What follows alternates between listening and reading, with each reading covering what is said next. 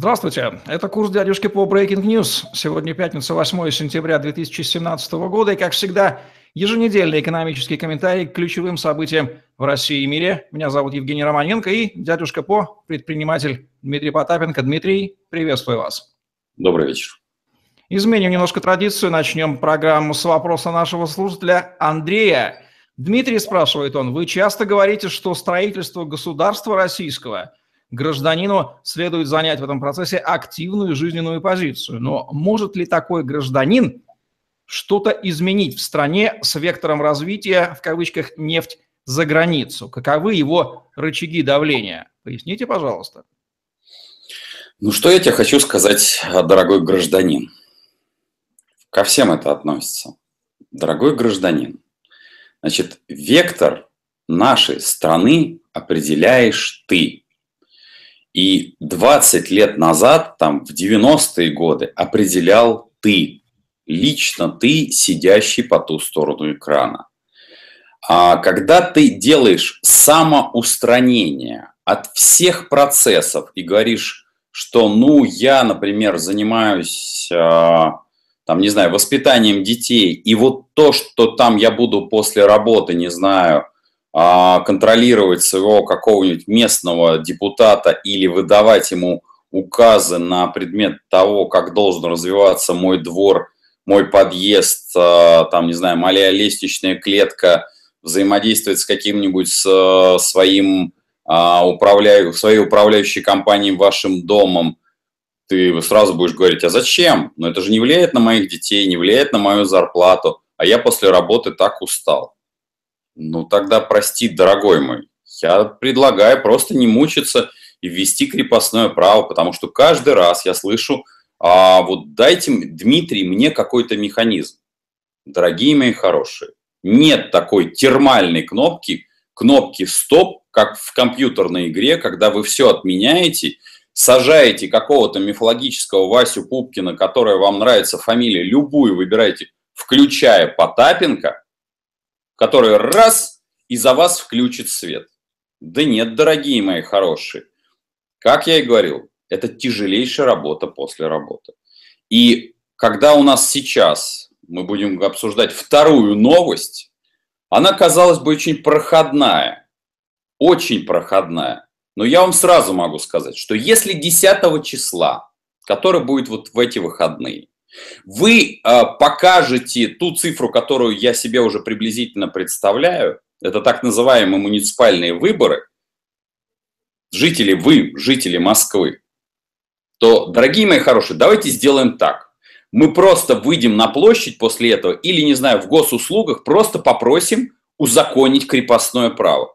Ну, потому что вы своим бездействием четко, абсолютно доказываете, потому что реально десятое число – это число, когда у вас последний раз, по сути дела, власть ошиблась, и последний раз у вас есть, пусть небольшой, шансик сделать большие перемены маленькими усилиями в огромном мегаполисе под названием Москва.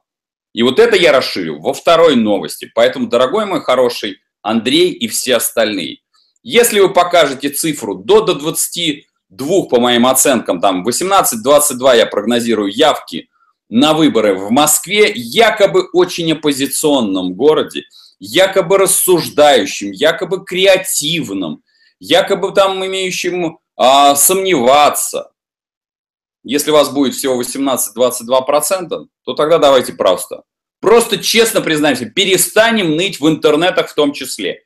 Значит, все, что делает наша власть, то, что я приводил цифры, что этот праздник обойдется более чем 600 миллионов рублей только за, за один это, за эти два дня.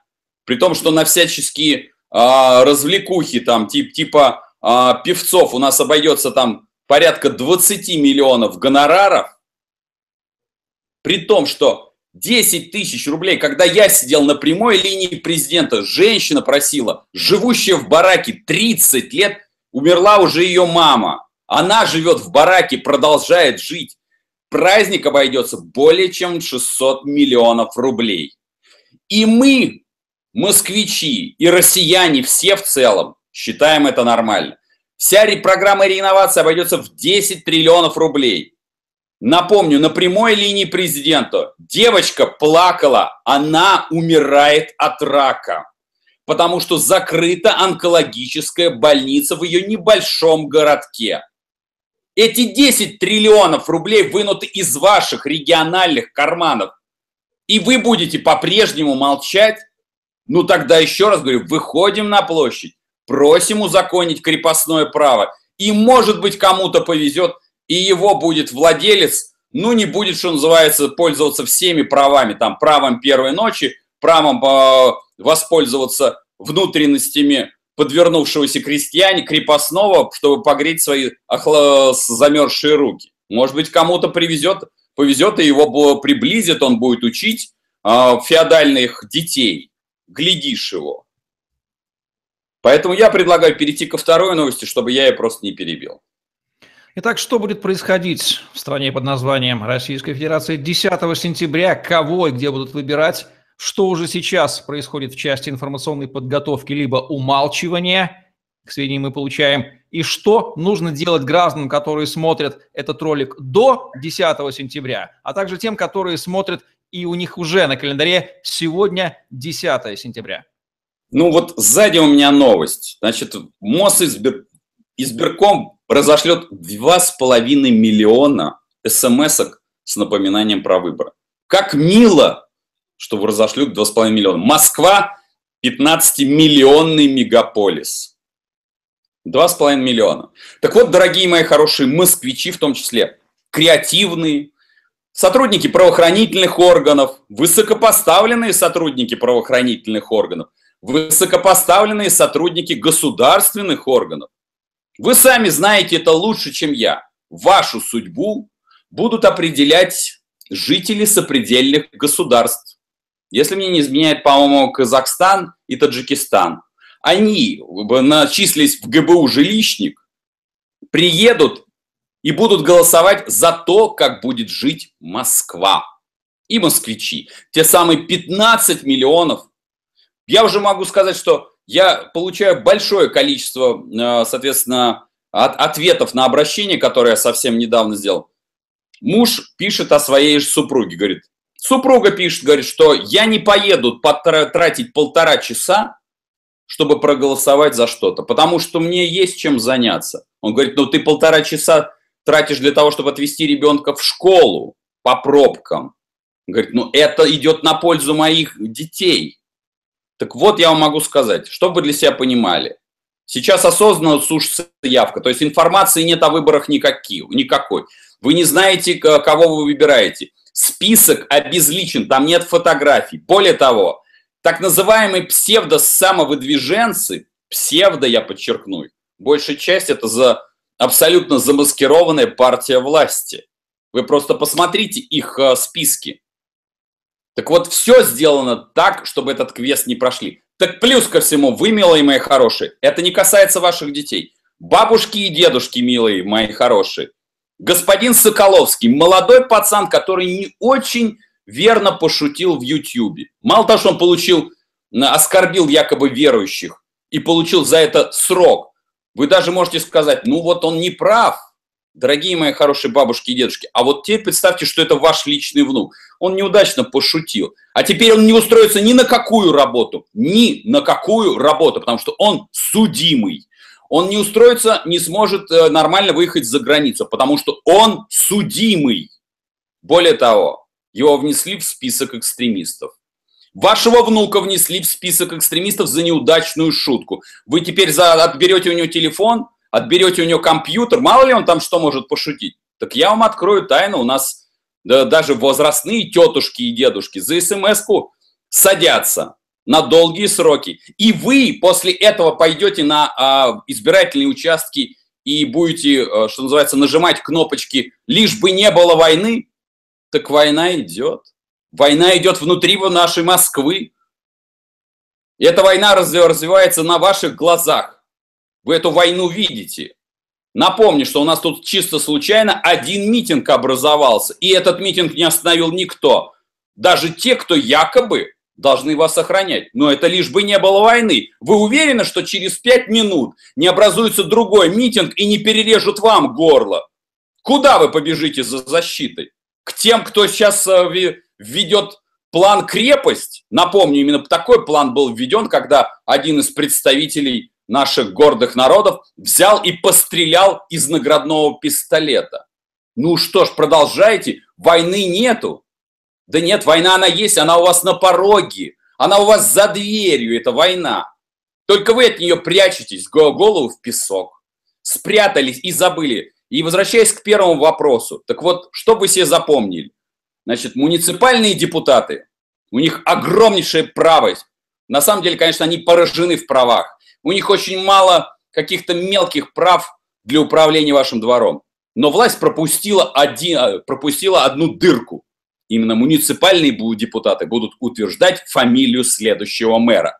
Так вот, милые мои хорошие москвичи, ну и гости столицы, которые правильно определят жизнь москвичей, той косточки, которые, тех людей, которые как бы себя считают вершиной всего или понаехавшие. Так вот, вашу работу, вашу жизнь определять будут, определять будут дворники, грузчики и уборщики, которые работают в ГБУ жилище вас с высшим образованием, вас, людей заслуженных, вас, получивших квартиры. Ну, правда, квартиры вам не принадлежат, они отбирают соревноваться. Так вот, именно эти люди поставят муниципальных депутатов, которых им скажут. А эти муниципальные депутаты, в свою очередь, поставят мэра, который будет разрушать столицу, как разрушается она сейчас. Когда ее не ставят в столице, невозможно передвигаться ни пешком, ни на автомобилях. Более того, будут отбираться имущество ваше вне зависимости от ваших табелей и рангов. Так может быть, признаться тогда честно, мы крепостные, мы рабы. И выйти просто сказать с челобитной. И это будет честно. Потому что я еще раз подчеркну, вот эти 18-22%, которые придут, реально это означает, что 70%, 78%, почти 80% не придут потому что они говорят, это не влияет на жизнь моих детей. Да, полтора миллиона приехавших еще наших замечательных гостей не влияет на жизнь вашего ребенка? Вы уверены? То есть вот эти манифестации, вы думаете, будут только около какого-то посольства, а не у вас в школе, не у вас в подъезде? Значит, не влияет десятое число на жизнь ваших детей – не влияет на 10, 10 число на жизнь ваших внуков, экстремистов, вставших в один ряд с уничтожителем детей 1 сентября господином Басаевым. Ну, раз не влияет 10 сентября, и это про политику, якобы. Да нет, дорогие мои хорошие, это про ваше выживание, конкретное выживание и экономику, разграбление экономику с вашего личного молчаливого согласия. Поэтому я сразу говорю, 10 числа никуда не ходите. Оставьте возможность распоряжаться вашей жизнью дворнику. Он будет прав, и он будет распоряжаться ей правильно. Потому что другого для вас совета у меня нет.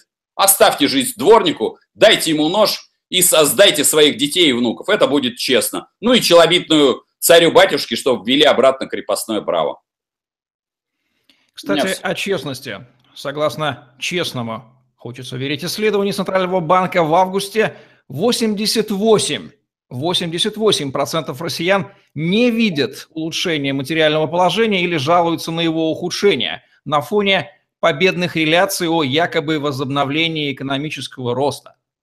Дмитрий, что по вашим сведениям на самом деле происходит с материальным положением граждан Российской Федерации во всех 80 с лишним регионах?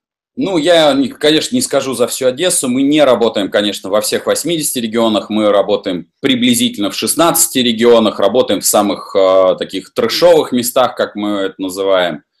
А, даже несмотря на то, что вроде мы работаем в сегменте, да, не, не просто ниже среднего, а для нищего населения, мы даже видим, что люди не могут себе позволить банально в столовой купить, а, извините, второе – Раньше у нас бывало такое, что человек приходил, ну, понятно, что мы работаем там, на металлобазе, и человек покупал себе второе-второе. покупал компот, покупал пирожные. Так вот сейчас мы практически убрали все. Это про наш опыт. Про не наш опыт, то, что мы видим, а, соответственно, как управляющая компания, в том числе и в магазинах. Сейчас люди не могут себе позволить банальную бакалею. Они не могут позволить себе конфеты.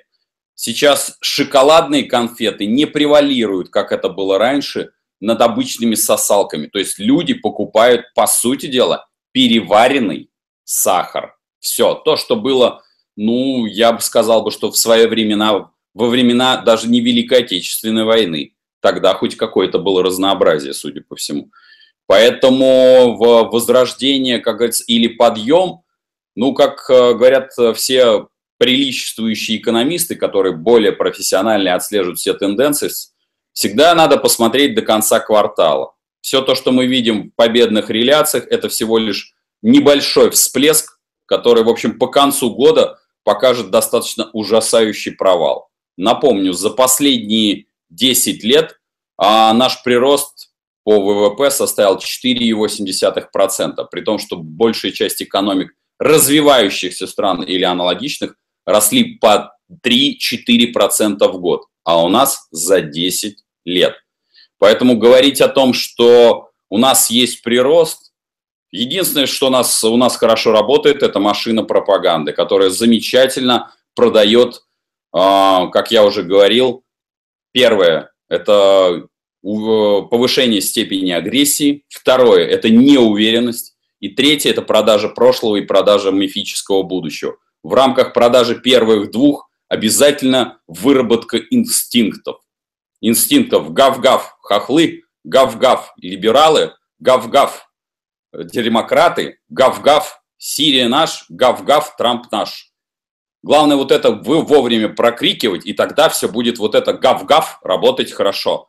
И вот если в голову среднестатистическому россиянину ну, вот эти гав-гав 4 вложить, то им можно управлять как угодно, что и делает наша машина пропаганды. И лозунг такой, лишь бы не было войны. Война, как я уже говорил во второй части, она у вас не просто на пороге, она у вас на коврике, вот тут. Спит, убирает, и в любую секунду башка кирдык, и все. Так случилось. И никуда защиты вы не побежите, потому что вы уже приняли решение. Десятого лежите дома, пейте пиво. Это был экономический комментарий и ответы на вопросы зрителей от Дмитрия Потапенко. В программе «Курс дядюшки по Breaking News» мы выходим еженедельно на YouTube-каналах Дмитрия Потапенко и Тетрасейлс. По выходным ставьте лайк, задавайте вопросы в комментариях. Подписывайтесь, чтобы смотреть еженедельные новые выпуски. Вы сами все слышали. Удачи вам, до новых встреч.